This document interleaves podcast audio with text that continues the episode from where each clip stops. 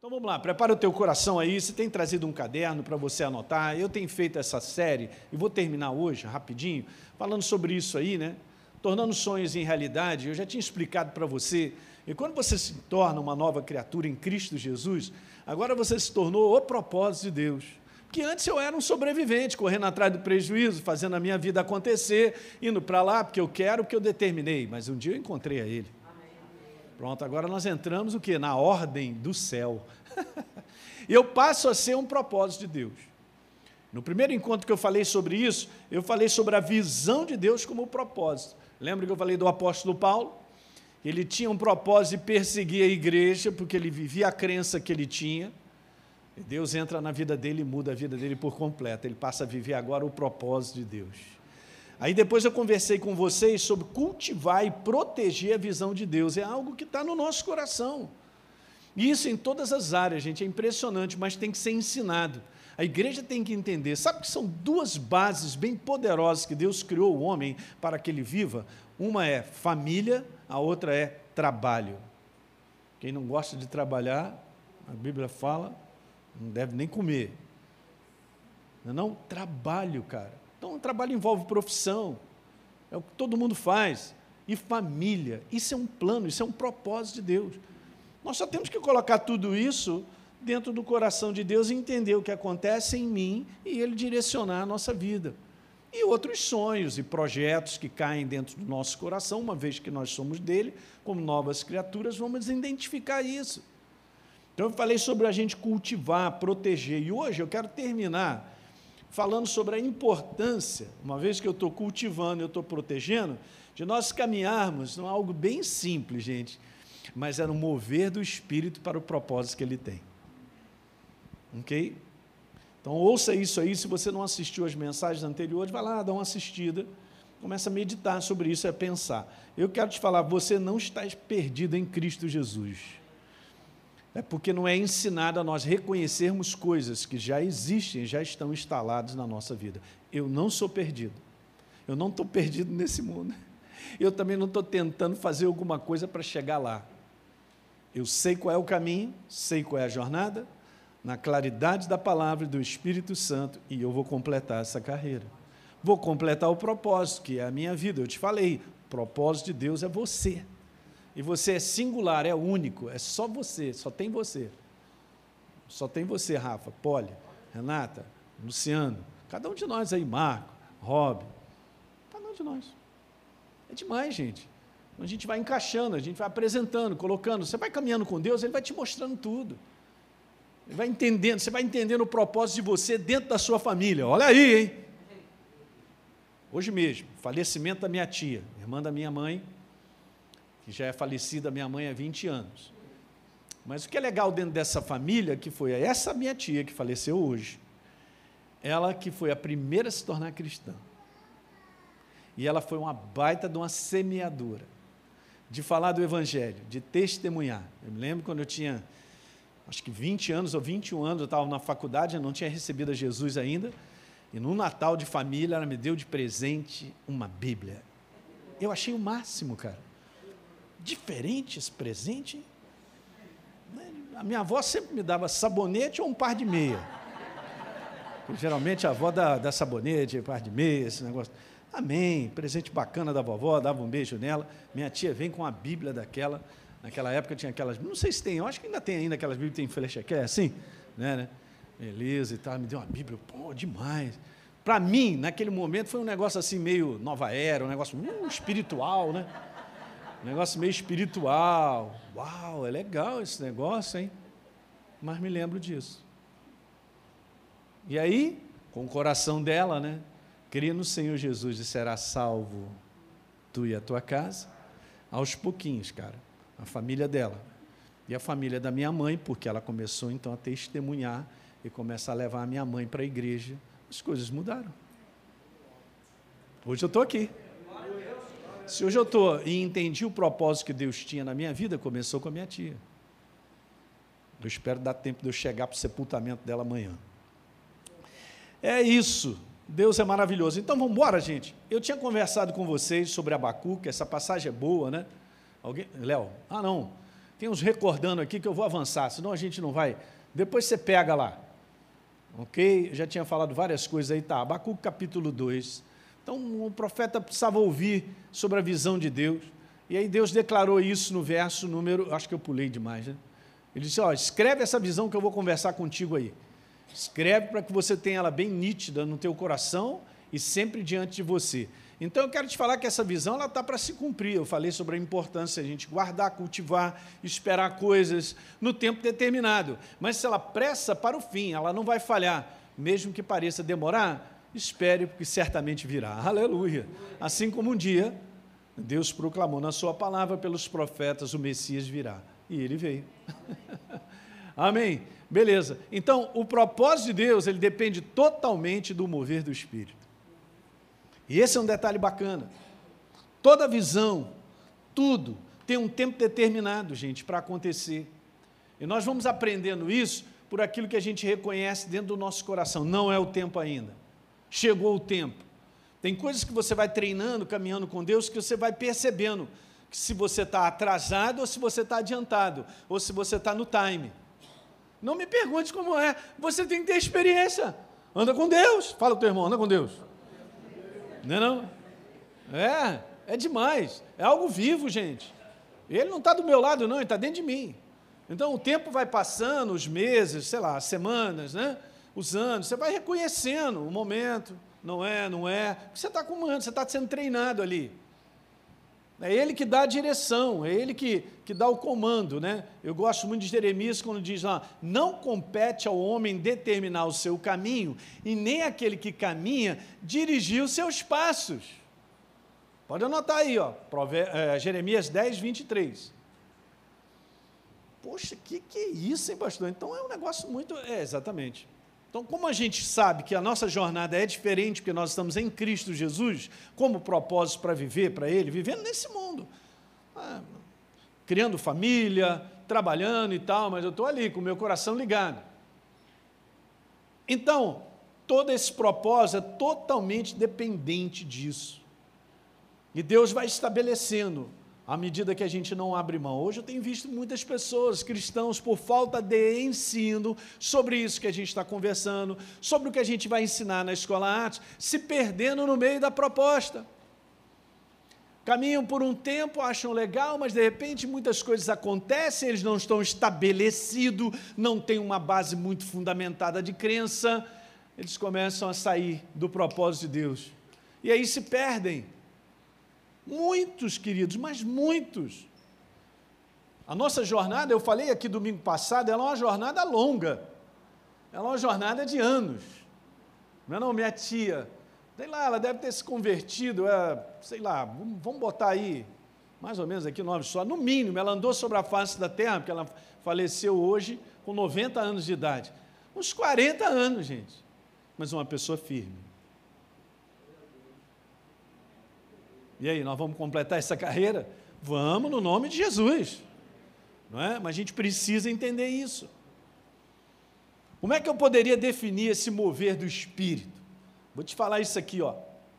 Mover do espírito são acontecimentos sobrenaturais que promovem a concretização do propósito de Deus na nossa vida. Mas uma coisa que eu venho aprendendo é que não tem como eu fazer na força do meu braço um propósito de Deus se cumprir na minha vida. Alguém pegou isso aí? Que não funciona. Eu posso até saber que é. Eu posso até já identificar no meu coração que será para lá, ou dessa maneira, ou isso vai acontecer. Mas quando eu tento fazer isso na força do braço, não funciona. Porque é Deus quem estabelece. Por isso que nós temos que caminhar com Ele, porque é no mover sobrenatural. Acontecimentos sobrenaturais promovem a proposta que ele tem, que nós somos, a proposta dele, tudo que ele tem para nós. Eu aprendi isso. Tem conexões que só o Espírito Santo faz. Posso crer nas conexões divinas. Tem muitas coisas que são fantásticas, que ele promove para acontecimentos. Não é algo que o homem planeja ou faz. Você identifica, mas aí eu comecei, no domingo passado eu falei sobre isso, a importância de você cultivar e proteger. Você cultiva e protege no teu coração, não abre mão, Deixa Deus ir trabalhando e estabelecendo. Ele vai trabalhando, ele vai estabelecendo. Nós conhecemos uma passagem clássica muito legal de um homem piedoso, que morava em Jerusalém. O nome dele era Simeão. Simeão foi. Capítulo 2, no verso 25, em Jerusalém havia um homem chamado Simeão. Esse homem era justo e piedoso e esperava, isso que é legal, gente, a, consola, a consolação de Israel. É, tinha algo no coração dele, fala que está chegando, cara, o tempo de Israel ver a glória de Deus em termos do Messias, e o Espírito Santo estava sobre ele. Olha que legal. E aí o que, que acontece no verso número 26? Ele tinha recebido uma revelação do Espírito. Lembra de eu falar sobre a comunicação divina? Sem comunicação divina, a gente se desvia. A gente está debaixo da voz dele. De que não morreria antes de ver o Cristo do Senhor. O que, que aconteceu? Movido pelo Espírito, ele foi na hora certa, no dia certo, no momento certo, e encontrou Jesus sendo apresentado. Num templo grande daquele, com milhares de pessoas apresentando todo dia, lá em Jerusalém, as crianças e tal, e o Espírito falando: é agora, pode partir. Pum, ele foi, encontrou Jesus, tomou no braço, e aí ele abriu a boca. Meu Deus, gente. Tá, olha, olha que coisa fantástica. E aí ele falou assim: Senhor, pode me despedir, porque meus olhos já viram a salvação não só de Israel, como profetizou salvação para os gentios. Já foi profetizado naquele momento. Algo fantástico, nem os discípulos viram. uh, é joia, né? Então, gente, sem essa revelação divina, olha aí, sem a comunicação, não tem como nós nos movermos. Mover de Deus para cumprir uma visão, um propósito dado por Ele, requer do homem sensibilidade para reconhecer, mas você vai caminhando com ele, a sensibilidade está aqui instalada, você vai reconhecer. Uma das passagens para mim mais fantásticas para mostrar isso, o mover de Deus para o propósito ser cumprido, era aquilo que acontecia lá em Números. Olha que legal, no capítulo 9, no verso 15, falando sobre a nuvem. A maior parte de vocês já leram isso. Se aqueles que não leram, é fantástico falando sobre a nuvem que se levantava. Ó. No dia em que foi levantado o tabernáculo, a nuvem cobriu o tabernáculo, a saber, a tenda do testemunho. À tarde, estava sobre o tabernáculo uma aparência de fogo até a manhã seguinte. Meu Deus, hein? Fantástico. Assim acontecia sempre. Eu vou repetir isso aí que está escrito. Assim acontecia sempre. Assim acontecia sempre. Deus não muda a sua maneira. Ele continua sendo. No passado, ele guiava, dirigia o seu povo. Continua sendo a mesma maneira. Ele é o mesmo ontem, hoje e será para sempre. É o sistema chamado Reino de Deus. Quando a gente aprende, a gente vê resultados. Ok? Mas desde o Velho Testamento já estava mostrando isso. A nuvem o cobria e de noite havia aparência de fogo. Então, de dia a nuvem, de noite tinha aparência de fogo. É mesmo? Então vamos continuar? 17. Quando a nuvem se erguia de sobre a tenda, os filhos de Israel se punham em marcha. E olha só, e no lugar onde a nuvem parava, aí os filhos de Israel o quê? Acampavam. Levantou a nuvem, opa, vai andar, vamos embora, gente. Olha aí, ah, só seguindo, só seguindo. Aí parava. Você não precisa usar dois neurônios, meio neurônio. Parou, é para parar. Não, mas por que parou? Ainda tem ser sempre um para dizer por que parou. Não tem não? É o homem, o ser humano é complicado, Deus é simples. Por isso que para andar com Deus você tem que só crer, vai com ele, ele disse não, beleza, ele disse sim, beleza, avança, avança, não avança, não avança, PT, saudação, acabou. Mas se ficar nesse negócio por quê, por quê, não vai dar certo. Então, olha só o que, que acontecia. Eles paravam, olha o próximo verso. Vamos continuar. Segundo o mandado do Senhor, os filhos de Israel partiam. Eles não partiam. Aí, a Bangu, hein? vamos lá, hein? cada um. Pro... Segundo o mandado do Senhor, os filhos de Israel partiam. Segundo o mandado do Senhor, acampavam. Hum. Por todo o tempo em que a nuvem pairava sobre o tabernáculo, permaneciam acampados. Vamos continuar. Quando a nuvem se detinha muitos dias sobre o tabernáculo, os filhos de Israel cumpriam a ordem do Senhor e não partiam. 20. Às vezes, olha a própria palavra explicando a gente. Às vezes a nuvem ficava poucos dias sobre o tabernáculo. Então, segundo o mandato do Senhor, permaneciam e, segundo a ordem do Senhor, partiam. É assim que funciona. Agora, nessa questão de ser hoje, amanhã ou depois, aí é com ele. O tempo é o dele. Propósitos que Deus estabelece no teu coração, você e eu precisamos aprender a guardar o tempo e perceber o momento. Diga aleluia. aleluia. Esse é o segredo. A igreja precisa aprender isso. Isso é uma experiência. Por mais que você esteja ouvindo tudo isso, que é fundamental, porque sem ouvir isso não dá. Ah, eu não entendo Deus, eu não sei como é que a gente anda, como é que a gente ouve Deus e tal. Meu Deus, eu sou, eu, pastor, eu me sinto perdido. Eu sou cristão há 20 anos, 30. Eu, eu, eu vivi quase 10 anos da minha jornada cristã, gente, perdido. Não, eu sou de Jesus, eu tive um encontro fantástico com Jesus, já contei para vocês. Eu fui resgatado das trevas, eu sabia, eu encontrei a vida, legal, mas eu não aprendi coisas não foi ensinado. Eu aprendi coisas de igreja, que um fala para o outro e tal, às vezes maneirismo de igreja e uma opção de coisa e tal, mas não tinha aprendido o sistema de caminhar com Deus, de andar. Nós temos que aprender. Então, tem que aprender a andar com Deus, uma vez que é assim e não mudará. É debaixo da ordem dele, é debaixo da vontade, do momento dele, e tudo isso é percebido no Espírito tudo que acontece de Deus para você na tua vida parte de dentro de você, já está tudo instalado. O chip já está aí dentro. A gente vai caminhando, a gente vai entendendo isso. Alguém está pegando o que eu estou falando? Obrigado. Olha o Espírito Santo conversando comigo. Ele é demais, hein? Vou te mandar uma passagem agora. Show de glória, hein? Thank you, my Lord. Então vamos lá, Atos Há uma passagem muito legal. Vou te mostrar. Atos capítulo. É, Atos capítulo 15. Os apóstolos tinham recebido uma missão e deram uma missão para um grupo de homens para passarem pelas igrejas e estabelecerem coisas, né? Vamos dar conselhos, estabelecerem, ó, cara, fica debaixo desse conselho, daquilo, aquilo outro. E no início da jornada do apóstolo Paulo, ele tinha um companheiro de jornada chamado Barnabé. Alguém entende isso aí?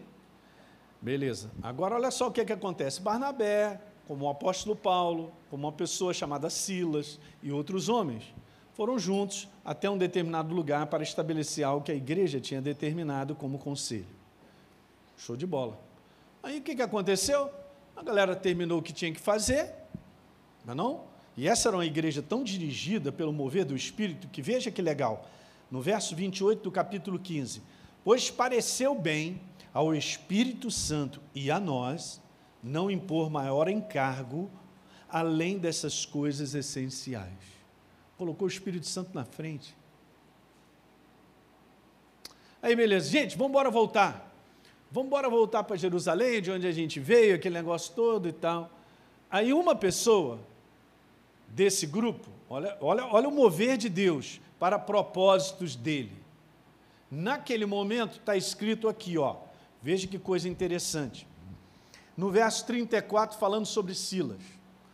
Nós vamos voltar, tá bom, mas pareceu bem a Silas permanecer ali. Não pareceu bem porque ele gostou do lugar. Não, tem uma praia maravilhosa, eu vou ficar aqui um tempo pegar um jacaré, alguma coisa assim, uma onda e tal. Não. Não é um parecer bem da mente. Não é porque ele gostou do local, é porque tinha algo firme no coração dele.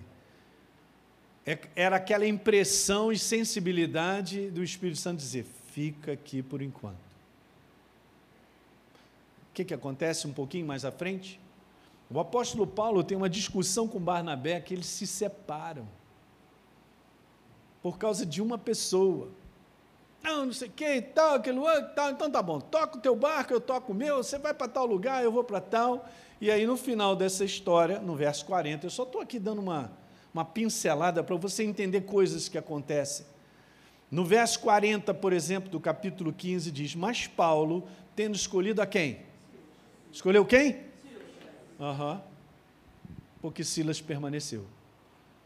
Pela vontade do Espírito Santo, nas viagens missionárias adiante, o que Deus tinha estabelecido era que o apóstolo Paulo fosse com Silas. Se Silas não tivesse sensibilidade para reconhecer coisas, ele perderia o propósito de Deus na vida dele. Quem está dormindo, diga aleluia. Não te peguei, né, Walter? Né? Você está bem. Você é meu amigo. Pô, pastor, estou entendendo. Esse papo que você está falando é interessante. Cara, mas isso aqui é o segredo da jornada cristã vitoriosa. Esse é o segredo de uma igreja viva. Porque é uma igreja que reconhece a direção de Deus aonde? Pelo lado de fora? Não, aqui dentro. Tem alguma coisa dentro de mim aqui me falando que não é para ir não é para forçar essa barra. Alguma coisa em mim diz que não é isso aí. Beleza, vamos aprendendo a reconhecer. Baita de um propósito desse, né? De ser companheiro de jornada do apóstolo Paulo, gente. E estabelecer igreja, eu já tinha programado, por isso segurou Silas. E o Espírito Santo falou para ele: fica aqui. Pareceu bem a Silas, aqui ó, reconhecimento, sensibilidade de coração, ficar ali. Então ele estava vivendo o mover de Deus para o propósito que Deus tinha na vida dele. E isso acontece no teu ambiente de trabalho, em coisas que você faz.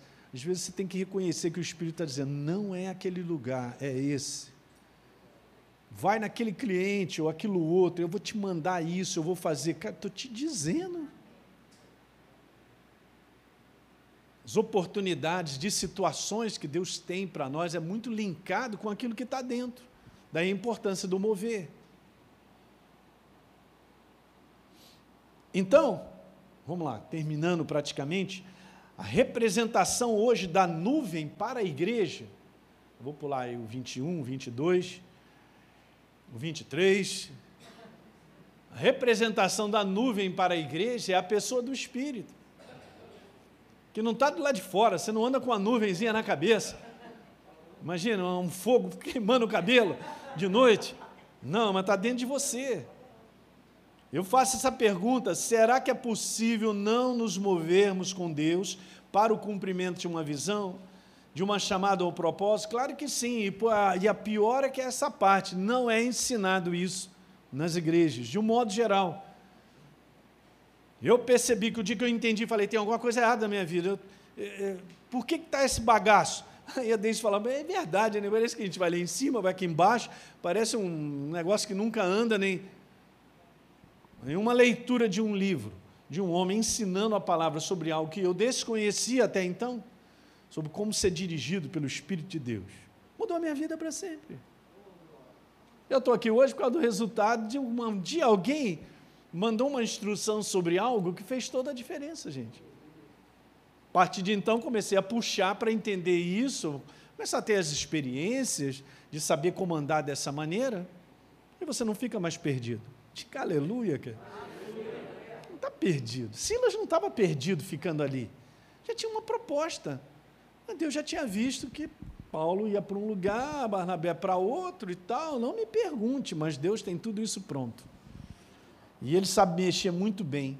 A igreja que não se move com Deus não cumpre a chamada ou o propósito.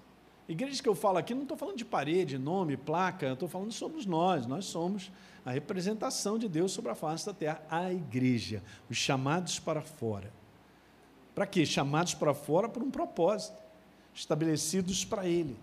Faço então uma outra pergunta importante: por que a igreja ela tem dificuldade de se entregar ao mover de Deus? Por dois motivos básicos para eu terminar e vou te falar isso bem rápido. Por quê? Vamos, vamos fazer essa pergunta de novo. Porque a igreja tem dificuldade de se entregar ao mover de Deus. Primeiro, de um modo geral, como eu disse, não é ensinado à igreja em como crescer na sensibilidade para reconhecer a voz de Deus aqui dentro. A voz de Deus não está lado de fora, está aqui dentro. Ele mora em mim. Ele fala comigo aqui dentro. Ele fala contigo aí dentro. Mas é a primeira vez que eu estou ouvindo isso, eu não sabia. É, também aconteceu comigo. Depois eu aperto a sua mão. Graças a Deus você está ouvindo. Eu também ouvi, mudou a minha vida. Uau! Não é não? Então, beleza. É a primeira coisa, falta de ensino.